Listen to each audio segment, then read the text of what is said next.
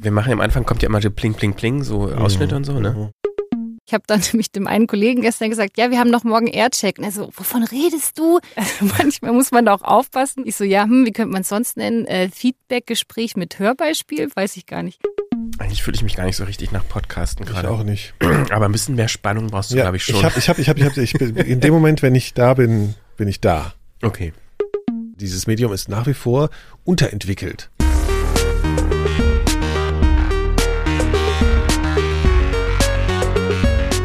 Herzlich willkommen zur Frequenz hier bei 4000 Hertz. Heute mit Nikolas Seemack Hallo. und mit Christian Konradi. Das bin ich. Äh, Zu zweit reden wir heute und wir haben große Fragen, die sich vielleicht viele Leute stellen. Ja. Und zwar, wie viele Podcasts habt ihr eigentlich in euren Podcast-Apps? Und sind da in letzter Zeit viele dazugekommen? Und wenn ja, wie habt ihr die entdeckt? Das ist so eine der Leitfragen heute. Und hört ihr die überhaupt? genau. Finde ich auch interessant. Das ist tatsächlich insofern interessant, weil die Masse an Podcasts, habt ihr sicherlich alle mitbekommen, immer mehr zunimmt und dann kommen immer Fragen auf wie, wer soll das alles hören?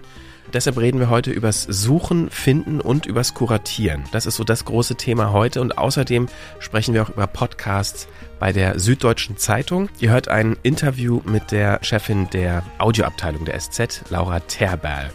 Das also die Themen dieser Ausgabe und gleich geht's los. Ja. Ja. Guten Okay. Einstieg eigentlich. Genau. Ja. Also vielleicht mal eine, eine ganz persönliche Frage, ja, Ja, Nikolas. persönliche Fragen. Wann hat dir eigentlich zuletzt jemand einen Podcast empfohlen? So richtig, so wie man das ganz, ganz früher gemacht hat, bevor Podcasts noch so groß waren, dass man Podcasts innerhalb von Podcasts Das war garantiert jemand hat. von euch hier und ich habe es nicht so, beachtet. so Mund zu Mund. Hör dir doch mal das ja, das an. war garantiert einer von euch und ich habe es nicht beachtet, aber nicht, weil ich auf euer Urteil nichts gebe, sondern weil ich ähm, mittlerweile meine Podcast-Playlist als ähnlich stressig empfinde wie meine äh, E-Mail-Inbox. Das wird zu so einer To-Do-Liste mittlerweile, ja. Also ich glaube, das liegt äh, an, auch an meiner mangelnden Zeit. Also womit ich ja generell wenig äh, schlecht leben kann, das kennst du ja bei iOS zum Beispiel auch, so an diesen Apps ist dann so ein roter Kringel, so ein Punkt mit einer Zahl drin. Das bedeutet, so und so viele Sachen gibt's noch zu tun. Das habe ich bei Apple, äh, bei Podcast jetzt abgeschaltet, weil das macht mich wahnsinnig. Aber auch allein, wenn ich die Podcast-App aufmache, sind da jetzt gerade wirklich äh, 20 Episoden drin, die ich noch nicht gehört habe. Ja, und das sind alles längere Sachen. So.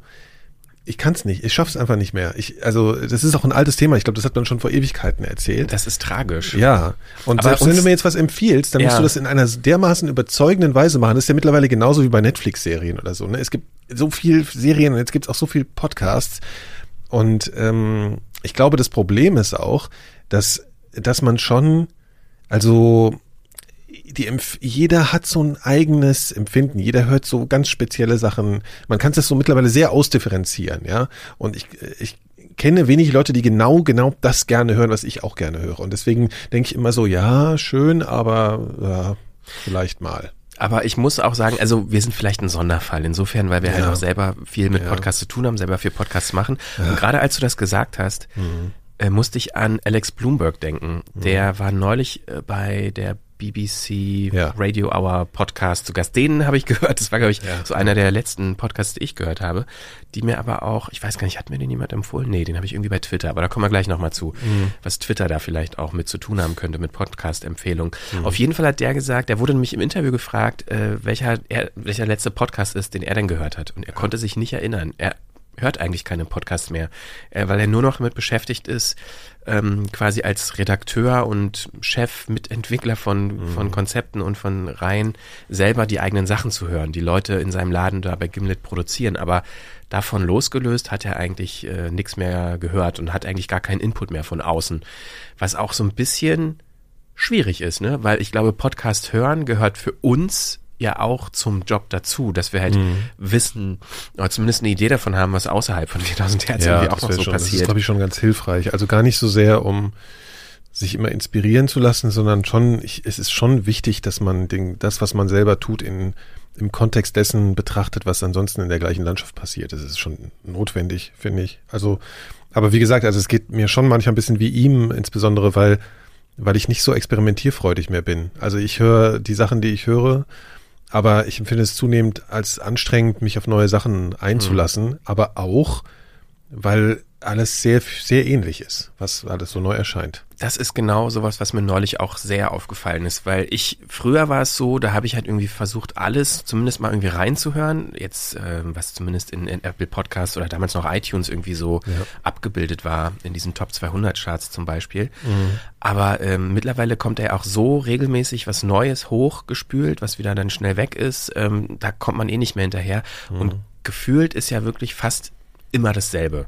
Und ich bin, habe jetzt so ein total so eine, so eine Filterbrille mir aufgesetzt beim Suchen, dass ich eigentlich explizit nur noch nach Dingen Ausschau halte, die sich abheben von mhm. diesem von diesem Durchschnitt, der da so ist. Also Durchschnitt im Sinne von, es gibt ja gerade sehr viel True Crime Neues, es gibt gerade sehr viel, äh, zwei so in Anführungszeichen Influencer unterhalten sich über ihr Leben.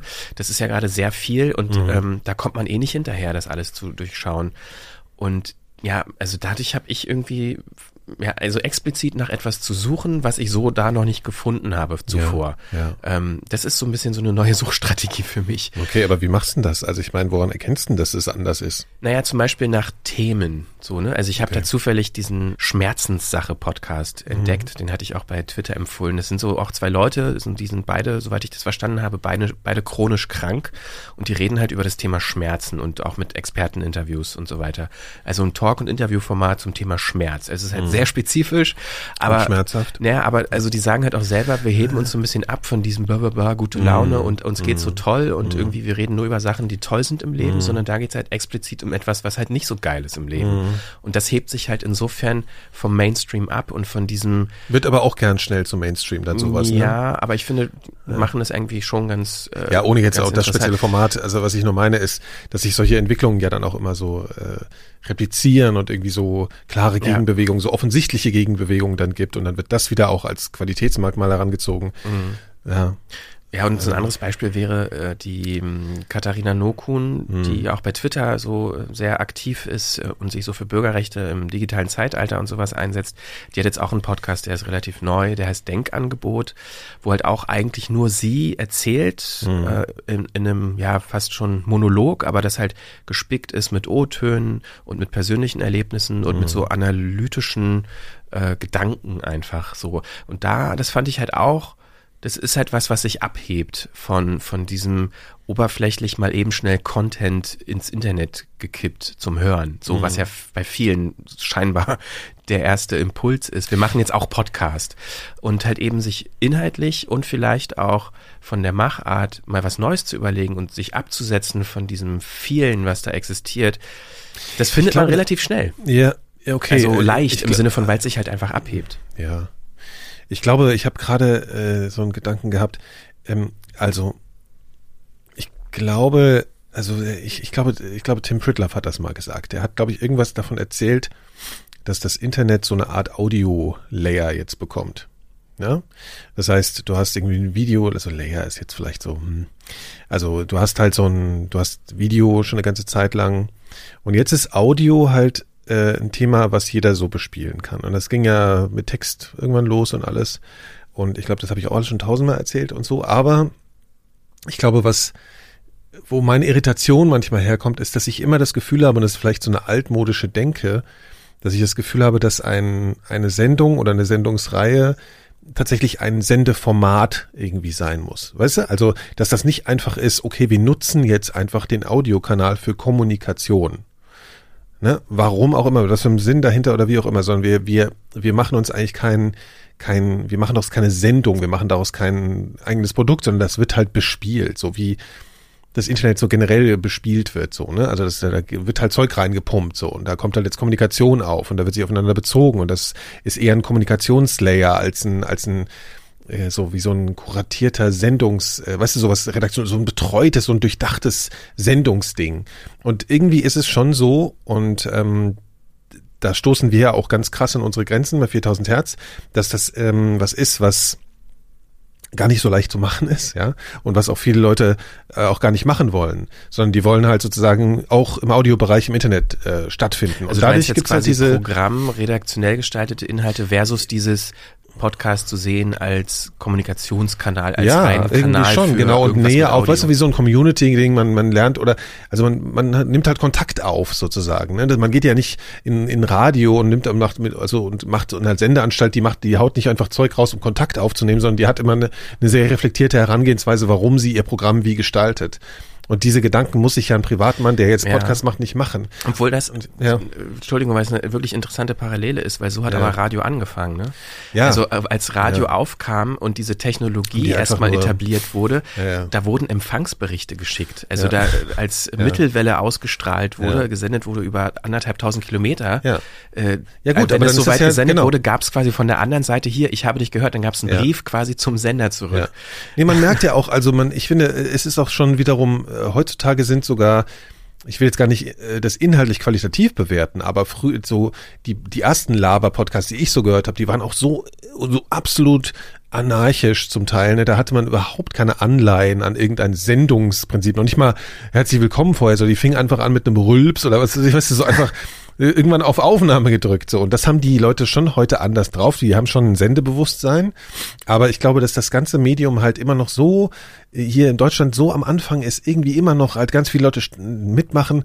Aber dadurch, dadurch wird das alles sehr gleich, weil alle auf so einem sehr ähnlichen Entwicklungslevel sind halt so, ne? Und also das, Ja, also ich finde aber eine, Ja, eine Vorstellung. Aber der andererseits ist ja genau das, was Podcast auch ausmacht. Also, dass es eben Ja, nicht ein vordefiniertes äh, A, Erfolgskonzept gibt. Hier, so ist ein Podcast und wenn du den so Nee, machst, wirst du erfolgreich sein. das meine ich auch nicht. Sondern dass Ja. halt irgendwie jeder machen kann, wie er will und dass es halt auch unterschiedliche, komplett teilweise konträre Ansätze gibt, wie man einen Podcast macht, wie man spricht, wie man aber es Leute gibt einfach sehr, ja, aber es gibt doch hauptsächlich sehr viel Ähnliches.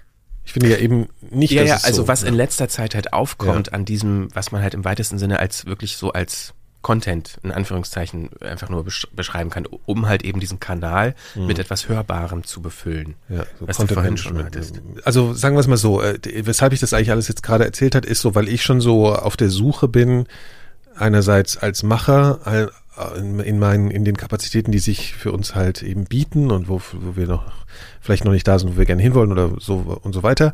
Aber mh, auch so als Hörer suche ich eigentlich nach Sachen, wo sich Leute wirklich äh, konzeptionell Gedanken machen und da mal was ausprobieren. Und das äh, geht in der Masse einfach unter, beziehungsweise ich entdecke wenig. Also ich unterstelle jetzt mal positiv, dass die vielleicht untergehen und äh, ich das nicht finde. Also jetzt mal, wir reden jetzt mal vom deutschsprachigen Bereich, ne, weil sonst wird sehr groß. Aber das ist halt ein Problem und ich finde, dass schnell Sachen produziert werden, die dann halt irgendwo auf, auf den Plattformen schnell erscheinen, weil sie vielleicht im jungen Bereich dann Erfolg haben, bei, den, bei der jungen wichtigen Zielgruppe oder was auch immer.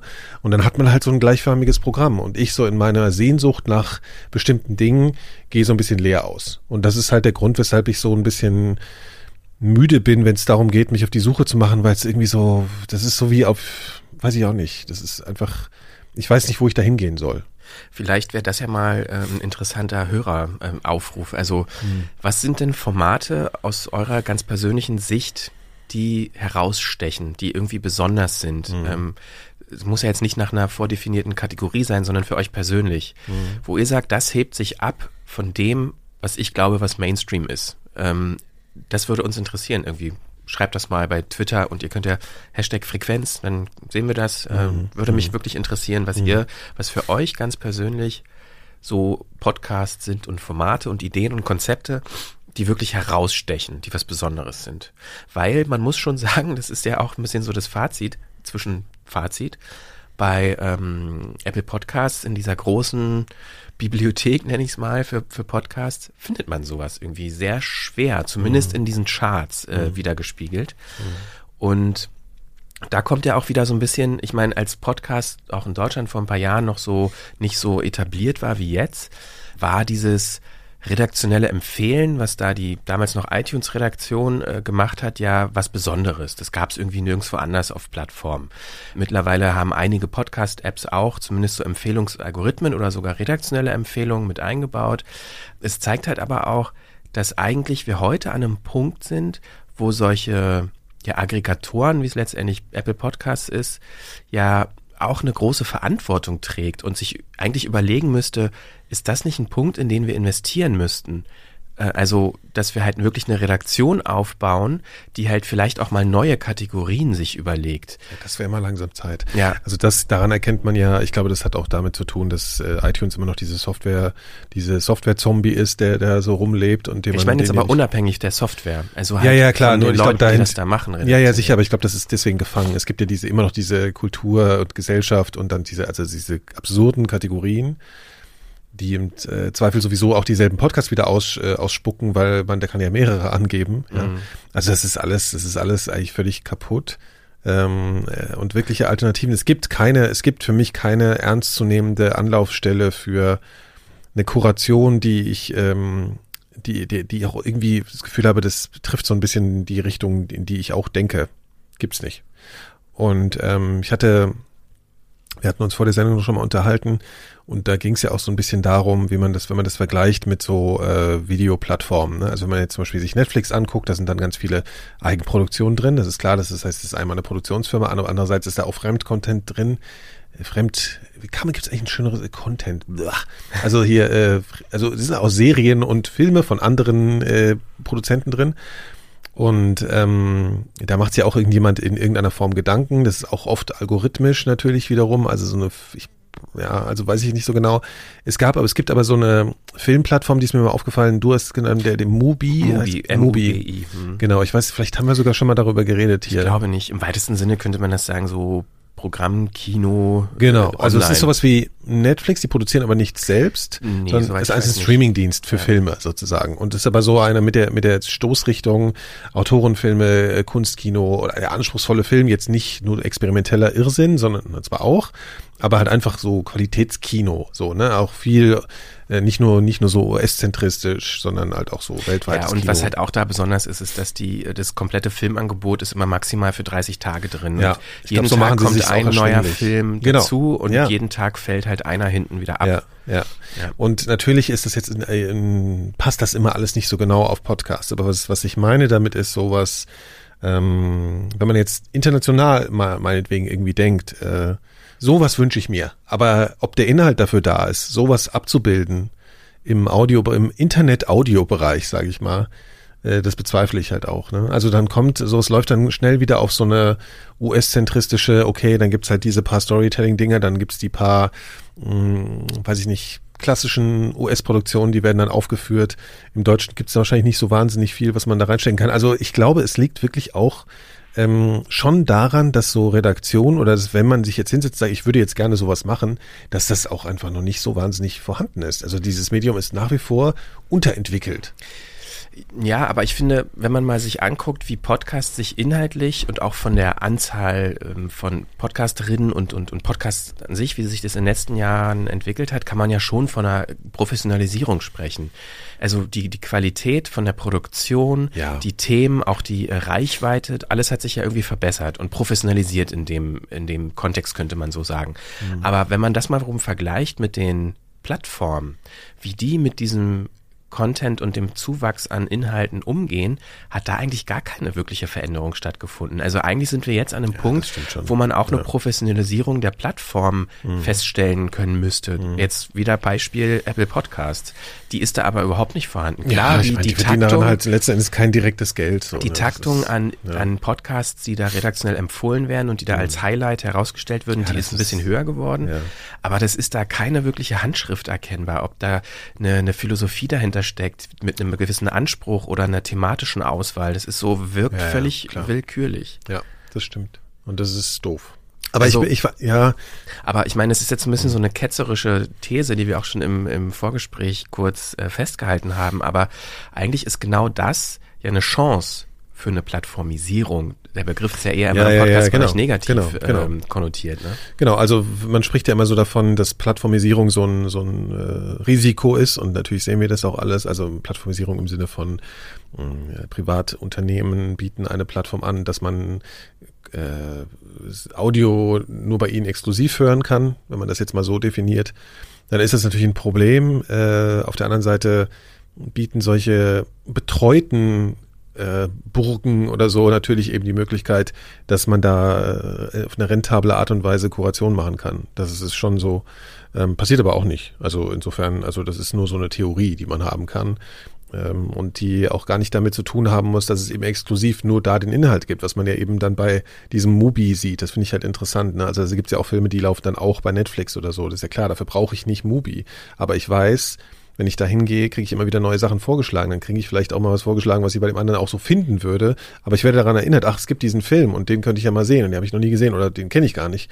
Und das fände ich schon irgendwie sehr interessant. Und letzten Endes ist aber damit immer so der Wunsch bei mir verbunden, zu denken, dass es einfach wirklich irgendwie, ähm, ja, dass da, dass da für mich irgendwie, und da schließe ich uns mit ein und alle, dass da immer noch so die, die, die großen, äh, beeindruckenden Produktionen fehlen, wo ich wirklich einfach mal da sitze und sage so, das, boah, das beeindruckt mich jetzt. Ja, ich meine nicht so diesen, was ich vorhin mit Internetlayer meine, dass ich hier konstant immer so eine Sendung höre, die ich gut gemacht finde und die, die, also ne, so ein Talk-Ding. Aber ich wünsche mir halt eben auch das andere, also Autorenmäßiges, was wenn man das jetzt mit Film vergleicht, was wo man sagt, okay, das sind jetzt irgendwie große Sachen. Da gibt's schon ab und zu was. Das kommt aber meistens dann eben aus den Öffis, ja, öffentlich-rechtlichen, aus meiner Sicht. Ähm, und das ist halt was, das muss vielleicht noch ewig wachsen, ja, also wenn man, bis man so einen Katalog hat, wie sowas wie Mubi im Film, das ist ja überhaupt nicht vergleichbar, kann man ja nicht ernsthaft vergleichen, aber es wäre schön, wenn, wenn da mehr passieren würde irgendwie. Ich meine, nun könnte man auch argumentieren, es ist genau das, was Audible versucht. Und es ist vielleicht auch das, was Spotify beabsichtigt hat mit dem Kauf von Gimlet, zumindest im englischsprachigen Raum erstmal im ersten Schritt. Aber äh, da sind jetzt halt Leute, die potenziell jetzt mhm. erstmal nicht, also die Inhalte bleiben ja äh, auch frei als Podcast verfügbar. Das soll wohl erstmal nicht exklusiv bei Spotify landen, aber was neue Formate angeht, die vielleicht jetzt entwickelt werden mhm. von Gimlet, mhm. dass die vielleicht auch direkt für ein internationales Publikum gedacht sind, in mehreren Sprachen, ja. dass da halt eben so ein Schaufenster an Inhalten innerhalb von Spotify entstehen kann kann, was halt auch eine gewisse, im weitesten Sinne redaktionelle oder ja, perspektivisch mhm. irgendwie so eine Art von Handschrift mhm. hat, was so ein, so ein Habitus hat, den Spotify ja gerne abgebildet haben will. Mhm. Also das ist ja durchaus jetzt äh, eine, eine Perspektive, die realistisch ist. Wenn man mal aufhört, so das gegeneinander zu stellen, also diese die Podcast-Landschaft in der offenen Internetwelt, ja, und dann gleichzeitig eben so hoch hochproduzierten Kram, so, ne, also Gimlet-Stuff sozusagen wenn man das mal aufhört, irgendwie immer in dieselbe Kategorie zu stecken, dann muss ich das auch gar nicht gegenseitig so killen. Ne? Also ich bin jetzt mal so ein bisschen, da gibt es sicher ein paar gute Argumente dafür, weshalb das trotzdem noch schwierig ist. Hm, weil die Leute dann im Zweifel eher einfach immer auf ihrer Plattform bleiben, als sich so im Netz zurechtzufinden. Ähm, aber es gäbe ja, wenn sich das beides gleichförmig weiterentwickelt, in irgendeiner Form auch die Möglichkeit, dass es in verschiedene Kurationsorte äh, ähm, gibt oder eben Kataloge, die eben eher independent sind oder eher nicht independent und so. Also das kann schon nebeneinander herlaufen, finde ich so. Aber es, also im Endeffekt kann sowas natürlich langfristig schon so wohin führen, dass man sagt, okay, da wird grundsätzlich dann mehr Geld für Produktion in die Hand genommen, da kann man sich dann mehr Zeit lassen, was ja auch total wichtig ist. Es geht ja um Zeit, ne? das merken wir ja bei uns was wir uns alles schon vorgenommen haben und was wir eigentlich für Ideen haben, die wir gerne machen würden und die einfach an unserer Kapazität scheitern. Das muss man ja ganz, ganz transparent sagen. Äh, wir haben uns am Anfang von 4000 Hertz auch äh, vorgestellt, dass wir schneller viel aufwendigere Sachen machen und das äh, ja, das muss man erstmal alles unter diesen wirtschaftlichen Rahmen kriegen, so, ne? Um auch nochmal eine Lanze zu brechen für die, für die freie Podcast-Welt. Ja. Ich glaube, was man auch nicht unterschätzen darf, und ich glaube, da unterschätzen auch äh, Hörerinnen äh, so ein bisschen ihre, ihre Kraft in Anführungszeichen. Und zwar, ähm, also ich meine, dass Podcast-Hörer schon immer irgendwie mehr waren als nur Konsumenten, das hat das das hat das Medium ja auch schon inne. Also das fängt ja schon tatsächlich beim reinen Konsum an, dass man sich halt irgendwie so, da hatten wir auch schon öfter mal drüber geredet, dass man irgendwie so ein bisschen das Gefühl hat, man ist Teil von den Leuten, die den Podcast machen. In den meisten Fällen sind die Leute äh, oft sehr niedrigschwellig ansprechbar über Social Media. Äh, es werden Fragen an Hörer gestellt, Antworten werden mit aufgenommen. Also dass es da irgendwie so, ein, auch so einen kommunikativen Austausch gibt, das hat ja von Anfang an war so Teil irgendwie auch von, von Podcast. Und ähm, das eben dadurch vielleicht auch, ich will jetzt nicht den Begriff Verantwortung mit reinnehmen, aber es geht so ein bisschen in die Richtung, die halt auch Hörer haben an der, ich sag mal, am Erfolg dieses Konzept eines offenen, freien, dezentralen ähm, Podcast-Universums. Ich glaube, dessen müssen sich Hörer auch noch bewusst werden. Zum Beispiel, das fängt schon damit an, dass wenn man halt einen Podcast toll findet, dass man halt auch darüber reden sollte. Also, dass man halt quasi diesem Podcast, was auch immer es ist, irgendwie vielleicht dabei hilft, mehr Reichweite äh, zu bekommen, neue Hörerinnen und Hörer zu erreichen. Das passiert ja vereinzelt, dass Leute bei Twitter äh, ihre Follower fragen, hier, was ist denn eigentlich euer Lieblingspodcast gerade? Könnt ihr mir was empfehlen? Ich würde gerne was Neues hören. Und dann gibt's halt manchmal wirklich ellenlange Empfehlungen Ja, von ja. ganz vielen Leuten, wo dann halt auch irgendwie mal Neues in das Bewusstsein von Leuten reinkommt und sich diese, diese kleine Blase irgendwie äh, vergrößert. Und sowas passiert eigentlich viel zu selten. Da würde ich mir wünschen, dass das noch mehr Teil der Podcast-Kultur wird. Weil ganz oft habe ich den Eindruck, und das merke ich ja bei mir selber, wenn ich Podcast höre, ich nehme das halt einfach so hin. So, das ist halt da und oh, und ich fühle mich halt irgendwie Teil von, ich bin halt gerade so dabei, wie Leute sich so toll unterhalten oder wie so ein, äh, eine tolle Geschichte erzählt wurde, aber da hört es dann auch irgendwie schon auf. Und wenn das halt irgendwann ausstirbt oder irgendwie nur noch über eine Plattform zu hören ist, ärgere ich mich darüber und verstehe aber auch nicht, äh, dass ich vielleicht auch so ein bisschen Teilverantwortung dafür trage, dass es irgendwie offen bleibt und frei bleibt und dezentral bleibt. Ja, ich bin aber auch so jemand, der generell relativ wenig über sich austauscht über den, über das, über die Medienprodukte, die er so äh, konsumiert. Also ich rede auch nicht so gerne über Serien und so, weil ich finde das immer langweilig, wenn man darüber redet. Ich guck's ja lieber so, weißt du. Aber klar, aber sowas so um Weiterempfehlungen und so. Und ich glaube, das ist dann unterschiedlich je nach Format. Also ich glaube so, ich, wenn sowas zum regulären Teil des Alltags wird, was ja manche Sendungen schaffen, weil sie entweder regelmäßig Politik machen oder irgendwie aktuelle Entwicklungen oder so, dann erwähnt man sowas, glaube ich, eher mal, weil es halt so ein relevanter Teil des Alltags ist, als wenn man alle 100 Jahre mal eine gu- eine gute Sendung hört oder so. Das, also glaube ich. Ja, ich wollte ich wollte nochmal zurückkommen, Ja. weil wir da wieder äh, ein paar konkrete Beispiele haben, wo ich finde, wo so dieses ähm, diese dezentrale Podcast-Welt, von der wir uns ja auch als Teil sehen,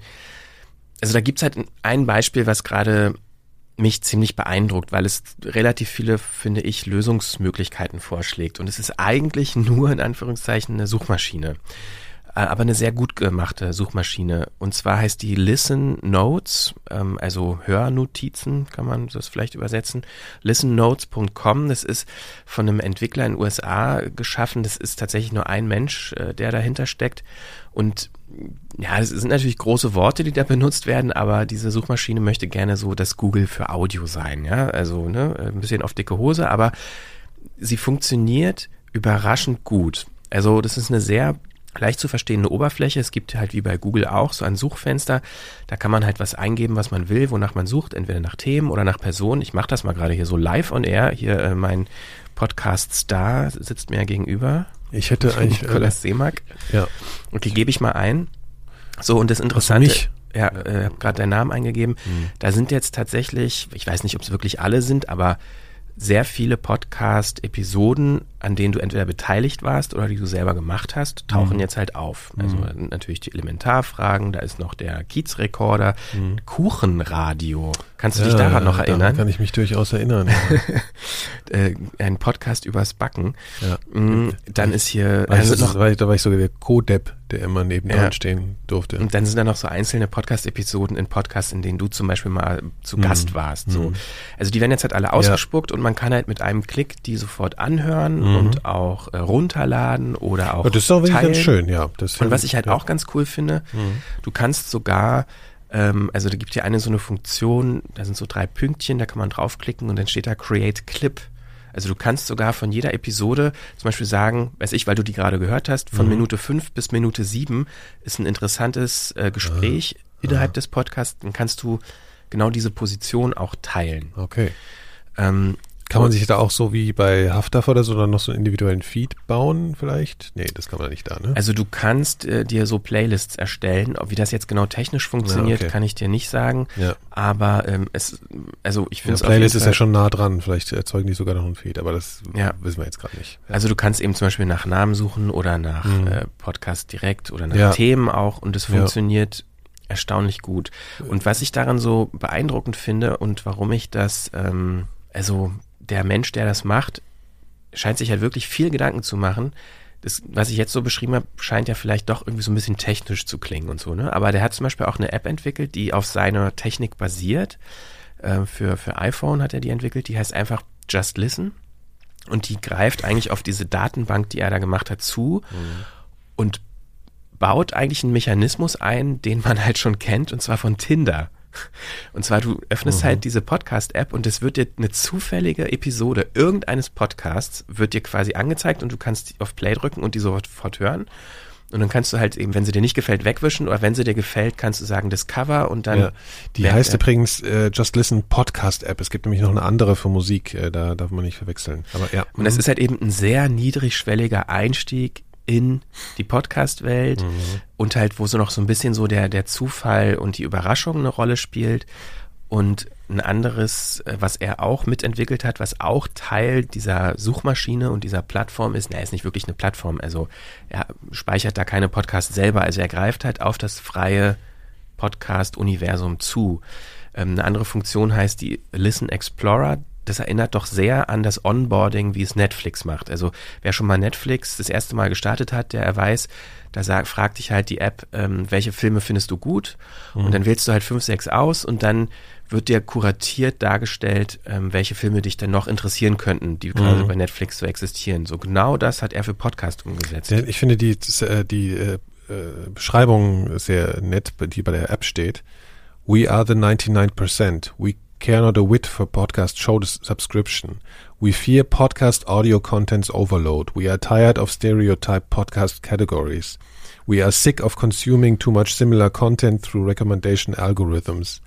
Uh, we need an intuitive way to discover podcasts. Just listen, a free, oh, jetzt mache ich schon fast Werbung, es klingt wie so ein Spot, aber ähm, finde ich einen ganz guten Text so, den ja, er so es schreibt. passt halt zu sehr zu dem, was wir vorhin erzählt haben, ne? Ja.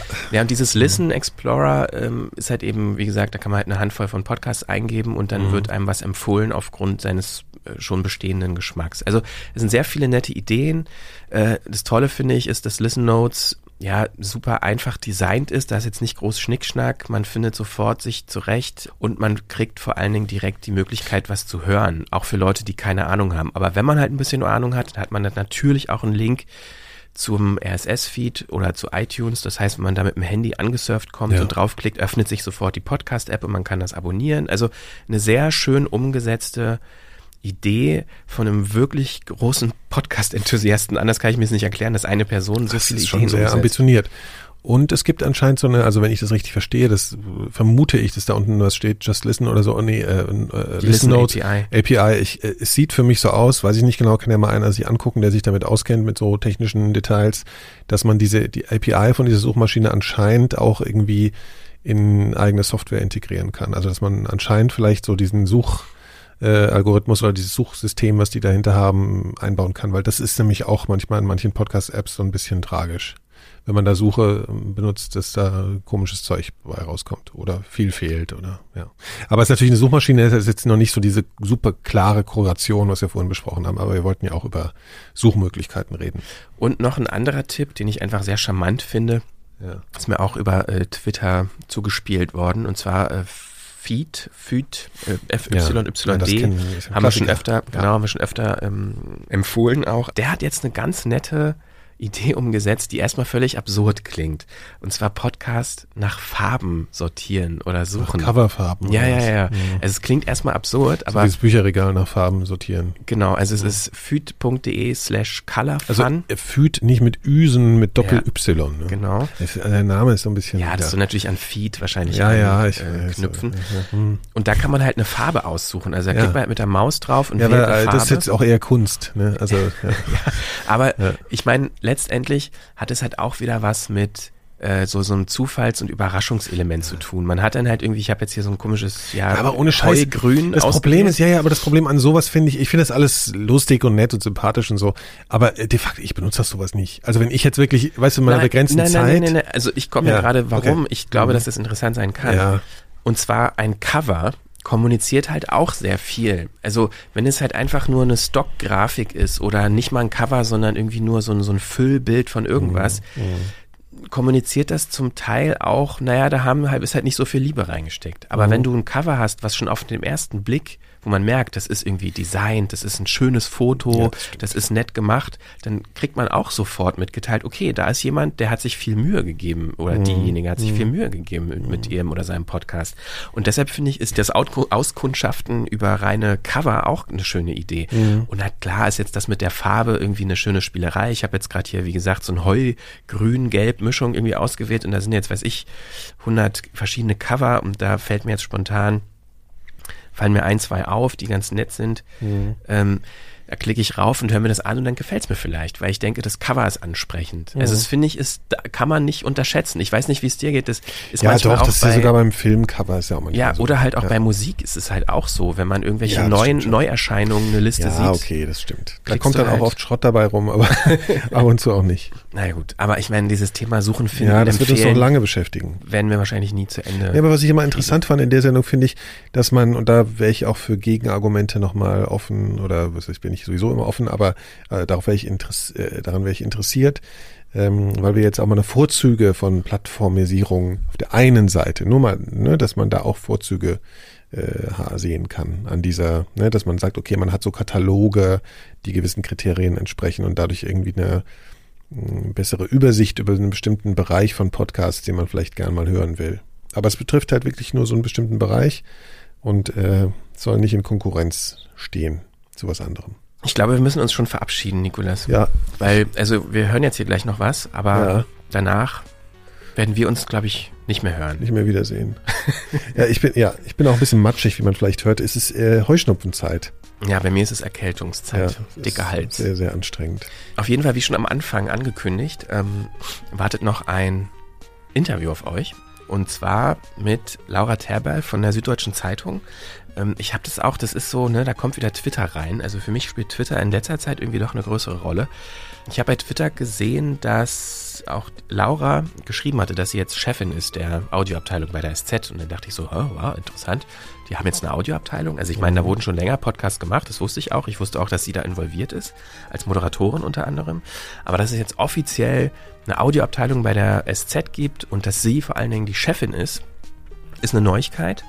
Und daraufhin habe ich sie angeschrieben und gefragt, Glückwunsch zum neuen Job, finde ich super. Ähm, hast du Lust auf ein Interview? Mich würde interessieren, wie ihr arbeitet, was ihr über Podcast denkt, äh, was du über Podcast denkst und auch, wie du da hingekommen bist, weil mir war schon klar, sie ist eigentlich Videoredakteurin. Und das fand ich eigentlich ganz spannend, wie jemand, der ja eine Ausbildung zur Videoredakteurin hatte und auch in dem Bereich gearbeitet hat, dann Audiochefin wird und äh, was das alles mit Podcasts zu tun hat. Das erzählt sie mir alles im Interview, was ihr jetzt hört. Und deshalb sagen wir, Nikolas, jetzt schon mal Tschüss. Tschüss. Bis bald und viel Spaß beim Interview mit Laura. Und jetzt ist sie zugeschaltet aus München. Schön, dass du da bist. Hi. Auf der Medienbranchen-Webseite kress.de, da ist äh, zu lesen, dass du, Zitat, die Karriereleiter nach oben kletterst. Also von der Videoredakteurin zur Leiterin des Audioteams. Äh, diese Position ist ja zumindest offiziell nach außen kommuniziert, noch verhältnismäßig neu. Wie kam es dazu? Ähm, ja, ich musste auch ein bisschen über die Formulierung schmunzeln, muss ich sagen. Ähm, also ich war ja quasi im, im Videoteam bei der SZ, ähm, habe jetzt aber gar nicht so richtig die Abteilung gewechselt, weil das Videoteam und auch das Audioteam, das neue, zu dem ich jetzt gehöre, äh, sind eigentlich beide Teil der Entwicklungsredaktion, die es bei der SZ gibt.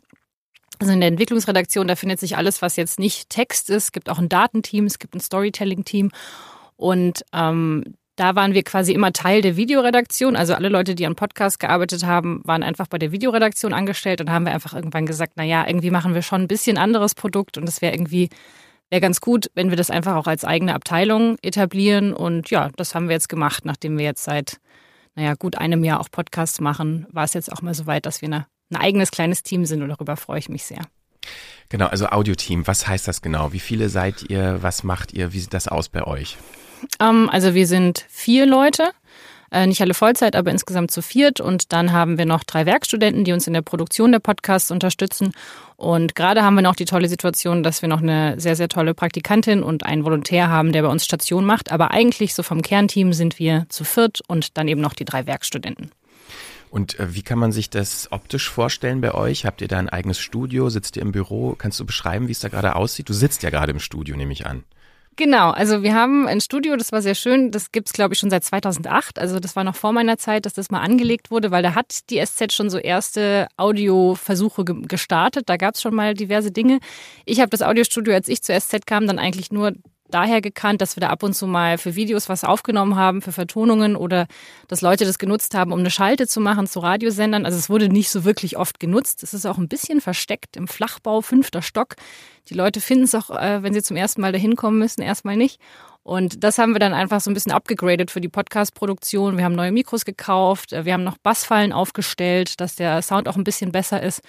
Ähm, und ja, es ist eigentlich ganz gut. Wir haben nur, ich glaube, es gibt der angrenzende Raum auf der anderen Seite ist irgendwie ein Pausenraum mit einem Tischkicker. Und wenn da die Leute mal zu heftig Tischkicker spielen, dann hört man das auch im Studio. Man hört es nicht auf der Aufnahme, aber ähm, ja. Das sind diverse äh, Parallelen zu uns, nur dass wir keine Tischkicker haben, sondern direkt eine riesengroße Baustelle. Das komplette oh. Haus nebenan wurde abgerissen. Ihr könnt sich, kannst dir vielleicht vorstellen, wie das da bei uns dann äh, klang, mal eine Zeit lang. Und uns findet auch immer keiner, weil wir in so einem alten Fabrikgebäude äh, sind, äh, irgendwie im zweiten Hinterhof und ja, halt durch die Baustelle und naja. Wir müssen dann immer, ja, wir verschicken dann immer so Anleitungen, so, ja, ja, Sie finden uns nach der zweiten Teeküche einmal rechts. Ähm, aber unser, genau, und das ist auch ein bisschen, das ist, der Raum hat auch kein Fenster, also ist natürlich alles ein bisschen sehr dunkel hier. Und unser eigentliches Büro, das ist dann im äh, 22. Stock.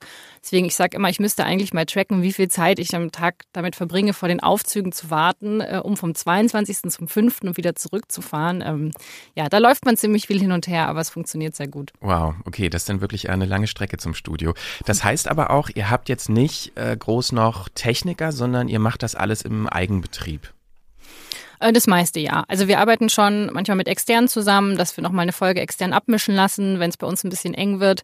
Im letzten Jahr war es lang so, dass wir noch externe Techniker hatten, die für die Aufnahmen dazugekommen sind, weil bei der Das-Thema-Aufnahme ähm, hat sich schon immer bewährt, dass wir zu dritt dabei sind, also dass der Moderator dabei ist, ein Techniker, der sich nur um die Technik kümmert und eine Person, die quasi so ein bisschen Regie macht, mitschreibt, schon mal überlegt, welche Teile ganz, also welche Teile des Podcasts am besten funktionieren, wo man vielleicht kürzen müsste.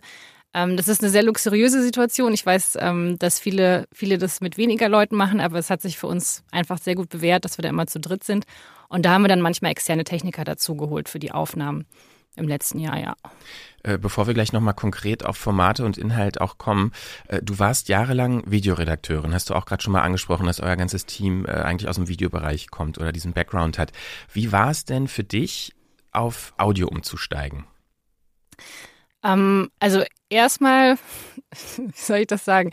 Ähm, also ich war zu dem Zeitpunkt im Videoteam eigentlich so an dem Punkt, wo ich dachte, okay, cool, ich habe jetzt hier mein Volontariat gemacht. Ähm, ich habe die letzten drei Jahre sehr viel Zeit rein investiert, mir super viel anzueignen, habe mir sehr viel selber beigebracht, äh, auch Motion Design ähm, in, in After Effects und solche Sachen. Und dann war ich so, Mist, jetzt soll ich was ganz anderes machen, von dem ich ja wieder schon gar nicht so richtig viel Ahnung habe. Und ähm, als dann zum ersten Mal hieß, ja, Laura, könntest du dir vorstellen, einen Podcast zu machen? Was habe ich da gemacht? Äh, das war Mitte 2017, habe ich dann Serial angehört und dachte so, oh mein Gott, sowas soll ich jetzt machen? Das schaffe ich ja nie. da war dann kurz schon, genau, da war schon sehr, sehr große Panik da. Und ähm, dann habe ich mich aber genau damit beschäftigt und habe mich dann total darin verliebt. Also hat mir dann unglaublich viel Spaß gemacht, weil man ja auf einmal so viel Zeit hatte. Videos mussten ja immer sehr kurz sein. Auf einmal hieß es ja, nee, Podcasts, die können so lang sein, wie man möchte. Man kann auch einstündige Podcasts machen und ähm, ja, und da konnte man sich auch noch total viel ausprobieren. Und das fand ich dann von Anfang an sehr, sehr faszinierend und ähm, bin jetzt eigentlich ganz froh, so wie es jetzt gekommen ist. Aber am Anfang hatte ich schon ganz kurz Panik, muss ich ganz ehrlich zugeben. Ja, ich finde das auch ganz interessant, dass diese Entwicklung, die könnte man ja auch auf so eine Metaebene heben und sagen, ne, also was bei euch oder bei dir individuell von der Videoredakteurin zur Leiterin des Audioteams, ist das vielleicht auch irgendwie so ein Zeichen dafür, dass der Podcast-Hype den Video-Hype abgelöst hat?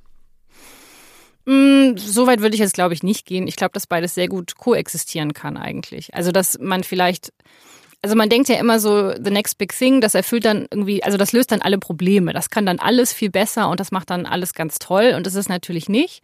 Und jetzt merken wir, okay, es gibt halt noch mehr Erzählweisen und jetzt haben wir noch mehr Möglichkeiten auszuwählen, wie wir eine Geschichte erzählen und das ist ja eigentlich total toll.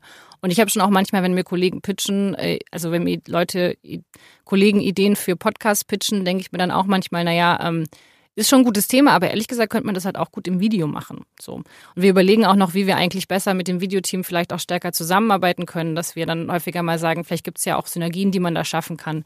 Dass man dann ein großes Thema sich anschaut, überlegt, okay, welches Thema wäre gut für einen Podcast, welches wäre vielleicht auch gut für ein Video.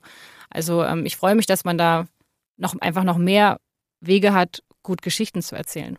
Das finde ich ganz einen interessanten Punkt. Ich habe äh, gestern, glaube ich, erst einen äh, Podcast gehört, beziehungsweise die BBC Radio Hour Podcast, glaube ich, so heißt der. Da war Alex Bloomberg, der Gründer von Gimlet, ja. äh, zu Gast. Und der hat früher auch für, ich glaube, Showtime, äh, ist das HBO, bin ich mir gerade unsicher, auch Videos gemacht, bevor er irgendwie auch Podcasts gemacht hat, beziehungsweise parallel zu Planet Money. Das war ja so einer der großen NPR-Radiosendungen und Podcasts, die er früher mhm. betreut hatte. Und da hat er erzählt, äh, dass ihm irgendwie klar geworden ist, äh, dass, dass die Stärke bei Audio im Vergleich zu Video darin liegt, emotionaler, authentischer zu sein, aber vor allen Dingen auch sehr viel besser darin ist, vergangene Geschichten zu erzählen. Wenn man ein Video macht, und einen Protagonisten hat, macht es eigentlich nur Sinn, wenn man mit dem Bild dabei ist, während der Protagonist oder die Protagonistin gerade was erlebt oder äh, quasi die Emotion in dem Moment teilt und man Zeuge dessen ist. Aber Audio funktioniert total gut darin, eben Vergangenes zu erzählen, was schon lange her ist und man ist trotzdem beim, beim Hören dabei, als wäre es gerade jetzt in diesem Augenblick. Und das fand ich irgendwie eine ganz interessante ähm, Perspektive. So, also, es, also hat mir das auch nochmal irgendwie so neu, so, ein so ein Alleinstellungsmerkmal von Audio gezeigt oder Podcast, was Video in der Form gar nicht kann, weil man halt eben vielleicht früher nicht dabei war, als der Person etwas passiert ist. Und es ist langweilig, jemanden im Interview zu sehen, wie er von früher erzählt. So, aber für Audio ist es toll. Das stimmt. Also ich habe noch nie so darüber nachgedacht, aber, aber ja, das, das stimmt. Man kann total gut Leute Dinge nacherzählen lassen. Das funktioniert bei Audio extrem gut. Und äh, was ich natürlich auch toll finde, ich kann auch viel mit Korrespondenten zusammenarbeiten, die halt nicht hier im Haus sind. Das ist dann für Video auch wieder ein bisschen schwieriger. Da hat man dann äh, schon mehr Möglichkeiten. Und Alex Bloomberg ist sowieso, also ich glaube, die erste Staffel Startup von Alex Bloomberg hat mich, hat mich äh, sehr viel begleitet in meinen ersten Monaten und dem ganzen ersten Jahr, äh, als wir Podcast gemacht haben. Das war sehr, sehr hilfreich, muss ich sagen. Ja, kommen wir doch mal zu diesem ersten Jahr. Den äh, Anfang ähm, hat ja der SZ-Podcast gemacht, den du auch moderierst. Das Thema Thema. Ein wöchentlicher Podcast mit Analysen und Hintergründen und gestartet ist er mit einer ähm, ja, monothematischen Sendereihe, kann man sagen, zu den Paradise Papers. Das war im November 2017, wenn ich mich richtig erinnere.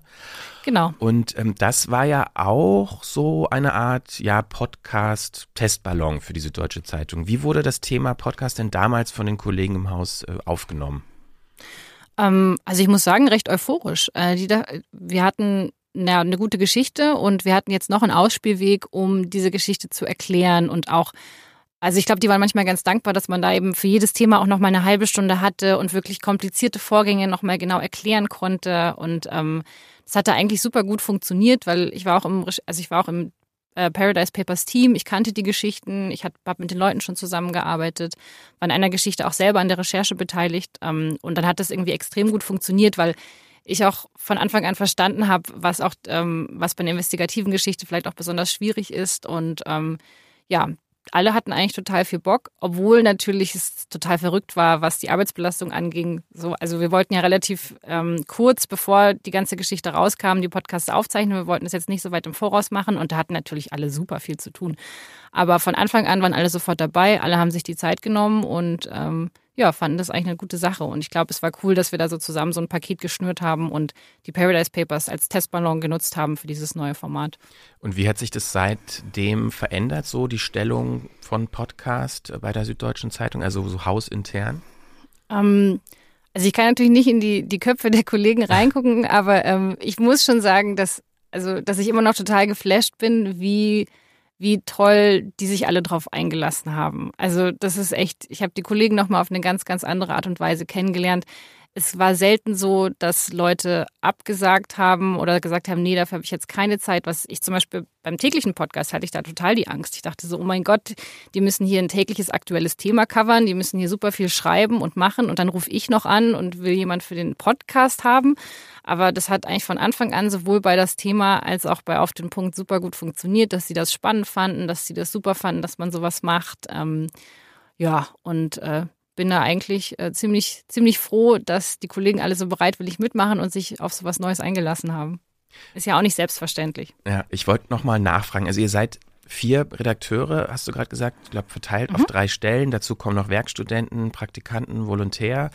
Ähm, welchen Stellenwert haben denn Podcasts damit bei der SZ, wenn man es auch mit anderen Ressorts vergleicht? Du hast auch gerade schon erklärt, ihr seid eigentlich Teil der Entwicklungsredaktion, also sind noch mehr involviert. Aber um so als Außenstehender zu verstehen, ja, welchen Stellenwert Podcasts bei der SZ haben, kannst du das, kann man das vergleichen mit anderen Ressorts, jetzt allein von der Arbeitskraft von Mitarbeiterinnen?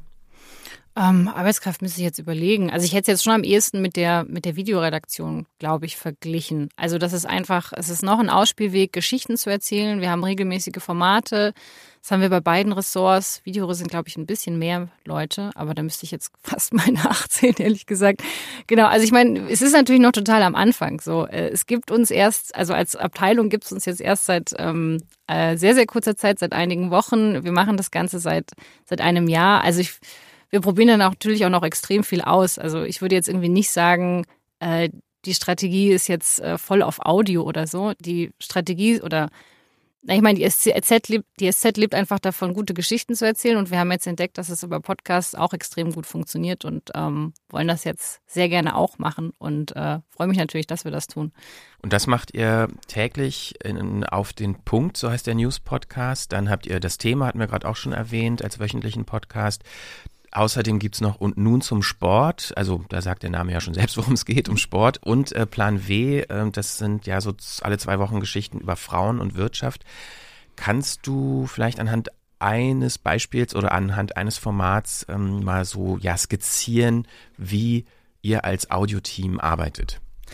Ja, und dann gibt's noch den, den Jetzt-Podcast, den gibt's auch noch. Jungsfrage, Mädchenfrage, genau. Also das ist so ein bisschen das Ding, der Jetzt-Podcast und der und nun zum Sport-Podcast, die werden beide inhaltlich von den jeweiligen Ressorts betreut, also vom Jetzt-Team und vom Sport-Team. Aber die Produktion läuft auch über uns. Also ähm, wir kümmern uns darum, dass die, also die nutzen das Studio dafür. Wir sprechen uns mit denen ab, wann die die Aufnahme machen wollen. Wir geben Feedback nachher zur Folge und zur Themensetzung. Wir kümmern uns auch darum, dass die Folge fertig produziert und auch veröffentlicht wird. Also da, wir haben da nicht inhaltlich die Fäden in der Hand, aber von der Produktion her schon. Ja. Und der Plan W Podcast ist nochmal ein bisschen so ein Sonderfall. Ähm, der wird von der Susanne Klingner produziert, von der Produktionsfirma Haus 1. Also der wird extern produziert. Da haben wir dann gar nichts mit zu tun. Ist es eigentlich so, dass mehr Leute an dem täglichen Podcast involviert sind, also an, auf den Punkt oder mehr bei das Thema? ist irgendwie ganz schwierig zu sagen, weil dadurch, dass wir so ein kleines Team sind, ist es schon immer alles so eine Teamleistung, würde ich sagen. Also ich glaube, der Tag, äh, der Tagesrhythmus ist jetzt schon so ein bisschen an äh, auf den Punkt ausgerichtet. Also wir treffen uns morgens um neun, wir reden über die Folge von gestern und überlegen uns, was für ein Thema wir machen wollen. Und der jeweilige Moderator, der organisiert dann einen Gesprächspartner, schreibt vormittags das Skript, dann ähm, gibt es immer noch eine Person, die es gegenliest und nochmal mit ihm darüber spricht. Ist das so, ähm, ob der Zuschnitt passt, ist das so die, sind da so die relevanten Fragen drin, die wir uns auch stellen. Und dann kommt eben mittags äh, der Werkstudent, dann geht's in die Produktionsphase. Um 16 Uhr wird dann alles abgenommen und um 17 Uhr dann veröffentlicht. Also wir veröffentlichen auf den Punkt ja immer um 17 Uhr nachmittags. Und ähm, das ist so ein bisschen die Grundstruktur, die den, die den Tag bestimmt. Und das Thema bauen wir jetzt so ein bisschen drumherum. Also dann sind die Aufnahmen für das Thema immer vormittags zum Beispiel, weil nachmittags ist das Studio ja belegt für die Produktion von äh, Auf den Punkt. Äh, heute Morgen hatten wir zum Beispiel schon um 8 Uhr eine Aufnahme von 8 bis 9, weil da der äh, Autor nur zu dem Zeitpunkt Zeit hatte. Und es ist, wir sitzen alle in einem Büro, es sind vier Arbeitsplätze. Ähm, ja, äh, wir besprechen da schon sehr, sehr vieles einfach auch in der Gruppe. Ähm, von dem her könnte ich jetzt gar nicht so genau sagen, was jetzt irgendwie mehr, was jetzt mehr Workload. Ähm, ja, bei, bei das Thema ist es schon so, dass die Produktionszeit ein bisschen länger ist. Also wir schneiden da auch mehr. Ähm, aber dadurch, dass wir jetzt bei das Thema auch ein bisschen zeitloser geworden sind, ist das dann was, was ich, wo wir vielleicht an einem Tag jetzt nicht so viel Zeit reinstecken, aber dann eben über den Zeitraum von zwei Wochen eben insgesamt dann doch mehr Zeit. Ja. Aber unser Tagesablauf ist so ein bisschen bestimmt von auf den Punkt, was wir eben jeden Tag dann rausbringen. Macht es auch echt schwierig, noch Zeit für Meetings zu finden. Das ist irgendwie. Das ist doch eigentlich äh, gut, wenn, oder? Ja, das ist eigentlich ganz gut. So, ich will ja auch gar nicht, dass wir so viele Meetings haben, aber zum Beispiel wollen wir jetzt häufiger nochmal einen längeren Aircheck machen, wo wir uns nochmal Sachen genauer anhören. So, das müssen wir eigentlich immer um 17 Uhr machen und dann sind aber eigentlich alle müde. Und dann wollte ich mal so eine schöne Retro machen, wo wir mal darüber reden, ja, wie arbeiten wir eigentlich gut zusammen? Passt das eigentlich alles? Und dann habe ich mir halt nicht anders zu helfen gewusst und habe die von acht bis zehn angelegt. Dachte so, okay, wir können eine Stunde weniger Zeit morgens für Vorbereitung von auf den Punkt passt. Wenn wir schon um acht anfangen, ist das eigentlich ganz gut. Und der eine Kollege hält mir das bis heute vor, dass ich ein Meeting um acht Uhr angesetzt habe. Ich bin jetzt die Laura mit den acht Uhr Meetings. Ähm, ja, aber wann soll ich sonst machen, äh, wenn wir nicht am Wochenende reinkommen wollen? Das ist manchmal schon so ein bisschen bisschen schwierig, aber es funktioniert ganz gut. Du hast gerade Aircheck gesagt. Das ist ja auch so eine Radio-Vokabel. Ähm, auch so um Punkt 17 Uhr einen Podcast zu veröffentlichen, ist ja quasi, äh, könnte man ja auch live quasi on air gehen zu der Zeit. Äh, deshalb meine Frage, woran orientiert ihr euch oder wo inspiriert ihr euch? Ist es tatsächlich eher das Radio oder sind es andere Podcasts? Was sind eure Vorbilder? Äh, sowohl als auch. Also lustig, dass du es mit Aircheck sagst, weil ich habe dann nämlich dem einen Kollegen gestern gesagt, ja, wir haben noch morgen Aircheck. Und er so, wovon redest du? Du mit deiner komischen Linguistik? Also manchmal muss man da auch aufpassen, dass man da, ich so, ja, hm, wie könnte man es sonst nennen? Äh, Feedback-Gespräch mit Hörbeispiel? Weiß ich gar nicht. Ähm, also ich würde sagen, sowohl als auch. Wir hören schon alle extrem viele Podcasts, wir hören auch andere Nachrichtenpodcasts, ähm, aber wir hören auch extrem viel Radio. Also ein Kollege hört sehr, sehr oft Deutschlandfunk, ich glaube nicht nur einer. Ähm, es gibt ja mittlerweile auch viele, viele Radioprogramme, die als Podcasts veröffentlicht werden, was man dann manchmal hört, weil die Radioanmutung schon so ein bisschen anders ist. Ähm, wir sind uns natürlich schon bewusst, dass wir mit dem kleinen Team jetzt kein Radio, also kein Radioprogramm machen können. Wir können aber versuchen, was sehr Gutes zu machen, was gut als Podcast funktioniert und die Stärken der SZ rausstellt. Und das versuchen wir so ein bisschen damit. Wie oft schaut bzw. Ähm, hört ihr oder du auch ähm, so was Kollegen machen, zum Beispiel bei Zeit, bei Spiegel, bei Bild? Äh, also da geht ja auch einiges in Sachen Podcasts mittlerweile. Ist das Thema bei euch in der Redaktion, was die anderen machen? Ja, auf jeden Fall. Also ich finde das auch total spannend. Ähm, ich finde es super, dass so viele Häuser gerade in dem Bereich ausprobieren und, und neue Podcasts machen. Es ist halt ein bisschen schwierig hinterherzukommen, muss ich ganz ehrlich sagen.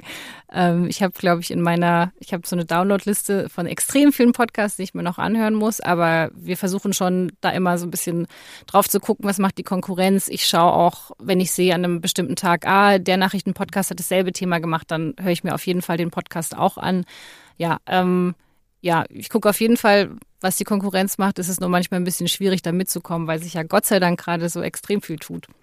Gibt es auch Austausch zwischen den Podcast-Abteilungen oder Audioabteilungen? Ja, das haben wir jetzt ein bisschen gestartet. Ähm, also ich war vor kurzem in Berlin ähm, für eine Fortbildung. Dann habe ich dann schon geguckt, dass ich mich mit den Mädels von Stimmenfang äh, getroffen habe. Und ähm, dann war ich auch noch bei T-Online, die ja auch einen Podcast machen mit Tagesanbruch. Also da fangen wir jetzt gerade so ein bisschen an, uns mehr auszutauschen und äh, finde es total wertvoll, weil wir dann schon oft merken, dass wir auch ähnliche, dass wir vor ähnlichen Herausforderungen stehen und dass man sich dann gut einfach mal schnell bilateral austauschen kann und sagen kann, hey, wie habt ihr denn das gelöst? Ähm, äh, was sind bei euch die Herausforderungen? Finde ich total gut. Ähm, hoffe, dass wir das noch mehr machen. Kommen wir nochmal zu den täglichen News-Podcasts. Also das haben ja mittlerweile fast alle größeren Medien. Ihr mit äh, auf den Punkt natürlich auch. Äh, viele schauen da mit großen Augen in die USA, wo vor allem ja The Daily von ähm, der New York Times heraussticht. Was macht denn deiner Meinung nach einen guten News-Podcast aus und was ist eure Idee hinter auf den Punkt?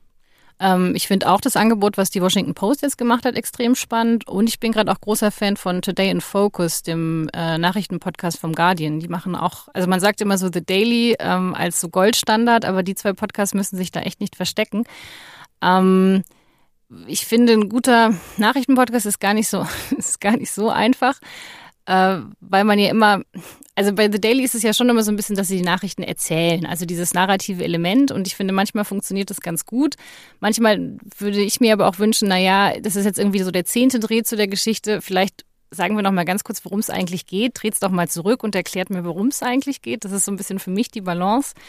Ähm, wir haben bei unserem täglichen Podcast halt von Anfang an gesagt, der soll relativ kurz sein, der soll nicht eine halbe Stunde sein. Wir haben den längeren Podcast mit das Thema ähm, auf den Punkt ist einfach unter zehn Minuten, der ist kurz und knapp und ähm, aber trotzdem kriegt man in diesen zehn Minuten einfach alles mit, was an diesem Tag wichtig ist und das wichtigste Thema des Tages versteht man dann, kann das besser einordnen und bekommt auch in manchen Fällen dann auch ähm, eine Meinung dazu, kann sich dann besser eine Meinung bilden. Das ist ein bisschen das, was wir damit erreichen wollen.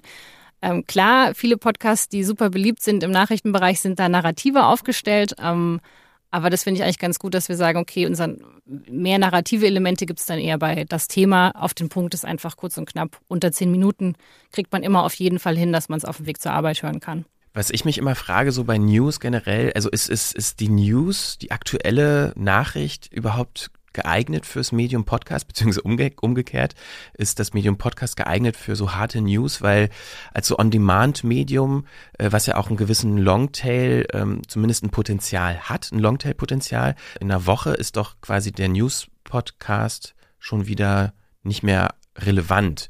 Also ich frage mich, warum gerade der Bedarf, zumindest von Redaktionen her, News-Podcast zu machen mit täglichen Neuigkeiten.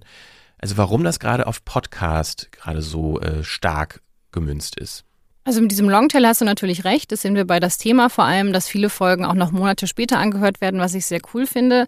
Aber ich finde eigentlich schon, dass sich Podcasts für Nachrichten auch eignen, ist halt die Frage, wie man Nachrichten definiert. So, wenn du halt sagst, ja gut, äh, drei vorgelesene Sätze, ähm, das ist heute im Kabinett passiert, fertig aus, dann klar ist, äh, ist es vielleicht sehr schnell unaktuell, aber du willst ja trotzdem wissen, was es bedeutet. Und das ist ja vielleicht manchmal was, was sogar ein bisschen zu kurz kommt, wenn man immer nur die Headlines kurz streift und sagt, ähm, ah ja, das ist heute passiert, aber du weißt eigentlich gar nicht, wieso das relevant ist, was da passiert ist, was vielleicht davor geschehen ist und was daraus folgen wird.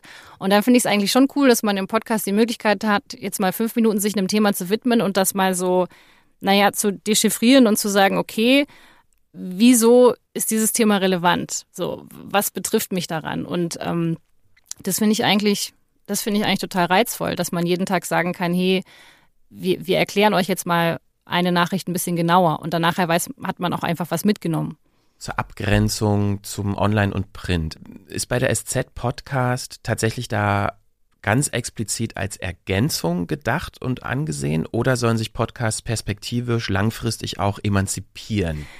Ich, also klar, wir sind ein SZ-Podcast und ich finde, das soll man auch merken. Da soll die Marke auch sichtbar sein. Ich glaube aber schon, dass wir uns ein bisschen mehr trauen können und dürfen, als man sich jetzt zum Beispiel auf der Seite 1 traut. Ähm, ich hoffe, das bleibt noch lange so, weil das macht extrem viel Spaß, auszuprobieren, was noch zur Marke passt und was vielleicht zu grenzwertig ist.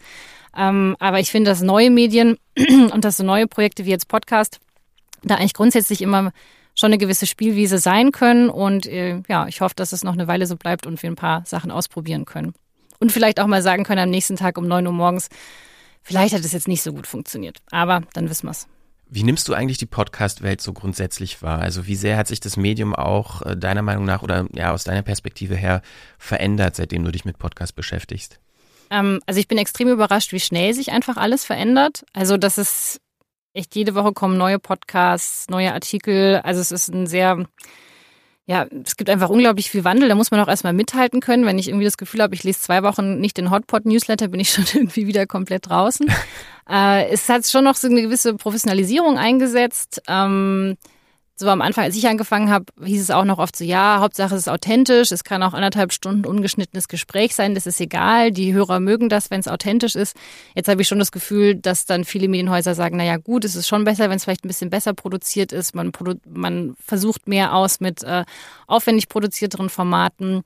Ähm, aber ich habe schon auch das Gefühl, dass es grundsätzlich was ist, wo einfach viele Häuser auch noch ausprobieren und gucken, was gut funktioniert. Also es gibt jetzt noch nicht so den, den, den Goldstandard, so macht man jetzt einen guten Podcast, äh, der muss so und so ablaufen und so funktioniert's. Und das ist eigentlich das, was mich am allermeisten reizt, dass man auch noch rausfinden kann, was besonders gut funktioniert und was nicht und wie man alles besser machen kann. Also ich glaube, das ist tatsächlich das, was alle Leute, die Podcast machen, wirklich vereint, ist dieses mhm immer noch, also man ist halt nirgendwo angekommen. Also dieses Medium, ich finde, das ist das ja, Medium, was total. am meisten im Prozess ist. Und das finde ich, ist das auch das wirklich Tolle äh, an, an Podcast. Dass es halt auch nicht ein Format gibt oder eine Herangehensweise, eine Denke, sondern dass halt es so viele unterschiedliche Ideen und Umsetzungsformen gibt. Das finde ich wirklich äh, sehr, sehr erfrischend. Und dazu Total. auch in die Richtung geht auch so ein bisschen meine Abschlussfrage. Also ähm, ihr macht ja jetzt schon eigentlich ja seit über einem Jahr auch Podcast bei der SZ und klar, als, als Hörerin äh, und Interessierte bist du auch schon länger dabei. Was sind denn Dinge, die dich A, seitdem du selber Podcast machst, am meisten überrascht haben und also so ein bisschen so dieses, so was sind die, hm. die besten, die wichtigsten Learnings, die du als ähm, Podcastmacherin mitgenommen hast? Hm, Ähm, mich hat schon auch überrascht, wie viel Arbeit es ist. es ist nicht nur Mikro an und reden. nee, das gar nicht. Ähm, genau, das war auf der einen Seite schon, wie, wie viel auch dranhängt, so ein neues Projekt auch in, in so einem Umfeld, in so einem Verlagshaus zu stemmen. Ähm, ja, also es war schon noch, es war extrem viel Arbeit. Das hätte ich so, glaube ich, nicht abgeschätzt. Ähm, dass die Arbeit so viel Spaß macht, aber auch nicht. Also es war wirklich richtig, richtig toll im letzten Jahr. Ähm, was ich gelernt habe, manchmal ist weniger mehr. Das war mir nicht so bewusst, eben als ich, weil ich am Anfang vor allem so narrative Podcasts gehört habe, so Serial-mäßig, wo ich dann dachte, hä, wie? Und wir setzen uns jetzt einfach nur mit den Redakteuren ins Studio und reden. Wer soll sich das denn anhören? Dachte ich irgendwie ganz kurz mal und habe dann aber gleich gemerkt, na ja, wenn die dann mal so richtig toll von ihren Geschichten erzählen, das hat eine ganz eigene Dynamik, das hat eine unglaubliche Emotionalität, das hört man sich wirklich, wirklich gerne an. Und wo ich dann manchmal also ich glaube, am Anfang bin ich voll auf reingegangen und dachte, ja, wir brauchen jetzt aber noch ganz viel O-Töne und wir brauchen noch Archivmaterial und wir müssen da noch viel, viel mehr machen. Und habe dann gemerkt, na ja, wenn man's, wenn man das alles wegnimmt und man hat einfach nur den Redakteur, der eine gute Geschichte erzählt und der erzählt gut, dann ist das auch schon richtig, richtig, richtig gut, dass man manchmal viele Dinge einfach gar nicht braucht. Also dieses manchmal ist weniger mehr war so ein großes Learning, was ich in den ersten Monaten hatte, bei denen ich Podcasts gemacht habe. Ist das auch so ein bisschen die ähm, Vision, die du für das Audioteam hast, was die Zukunft angeht? Also jetzt nicht unbedingt nur dieses weniger ist mehr, sondern mehr Raum, mehr Zeit für Geschichten, mehr auch vielleicht die Redaktion insofern schulen, dass die Redakteure, die gut schreiben können, auch gut erzählen können. Was ist so die Vision für Podcast bei der SZ? Also ich möchte schon in diesem Jahr noch genügend Zeit haben und Möglichkeiten an den Formaten zu schrauben, die wir jetzt haben und dann noch mehr Dinge auszuprobieren. Äh, bei das Thema merken wir zum Beispiel, wir haben ja extrem viel Freiheiten. Also am Anfang dachte ich ja kurz, okay, dieser Name ist ja vielleicht ein bisschen nichtssagend. Jetzt freue ich mich aber total, weil er lässt einfach total viele Möglichkeiten, was man damit erzählen kann. Und ähm, dass man dann ab und zu zum Beispiel mal eine Folge macht, in die dann wesentlich mehr Produktionsaufwand geflossen ist, wo man dann schon extrem viele O-Töne und Archivmaterial und so weiter auch mal sichtet und sich da sehr, sehr viel mehr Arbeit macht, weil man dann eben wieder mal einen Redakteur hat, der von seiner Recherche erzählt, was dann schneller produziert ist. Ich möchte mir dieses Jahr einfach mit meinem Team noch mehr Zeit nehmen, Dinge auszuprobieren, narrativer zu erzählen bei das Thema, äh, einen richtig guten Nachrichtenpodcast zu machen, unsere anderen Formate weiterzuentwickeln. Genau. Also ganz, ganz viel hören, ganz, ganz viel zuhören und immer weiter dazulernen. Es ändert sich ja Gott sei Dank extrem viel. Also mein einer Kollege hat letzte Woche auch gesagt, ja, ich bin eigentlich ganz zufrieden. Es ändert sich ja ständig alles. also man muss ja auch damit, also damit muss man ja auch irgendwie klarkommen. Ähm, dass man nie so eine richtige Routine findet und nicht so richtig ankommt. Aber ich finde das eigentlich super spannend. Also vielleicht erzähle ich, würde ich dir in zwei Monaten was ganz anderes erzählen, was ich äh, vorhabe dieses Jahr. Ich weiß es ehrlich gesagt noch nicht. Aber das ist doch eigentlich ganz schön, oder? Ich finde das total ja. schön. Also diese, ja. diese Offenheit. Ähm, damit würde ich auch enden. okay, super. ich danke dir für das Gespräch. Ja, ich danke dir auch. Bis dann. Danke. Tschüss. Tschüss alle Episoden der Frequenz, hier sei nochmal darauf hingewiesen, könnt ihr auch gerne und jederzeit immer nachhören. Da gibt es noch viele andere spannende Interviews und Gespräche zum Thema Podcast auf frequenz.4000herz.de. Ich bin Christian Konradi und sage Tschüss und bis zum nächsten Mal. Ciao. Eine Produktion von 4000 Hertz.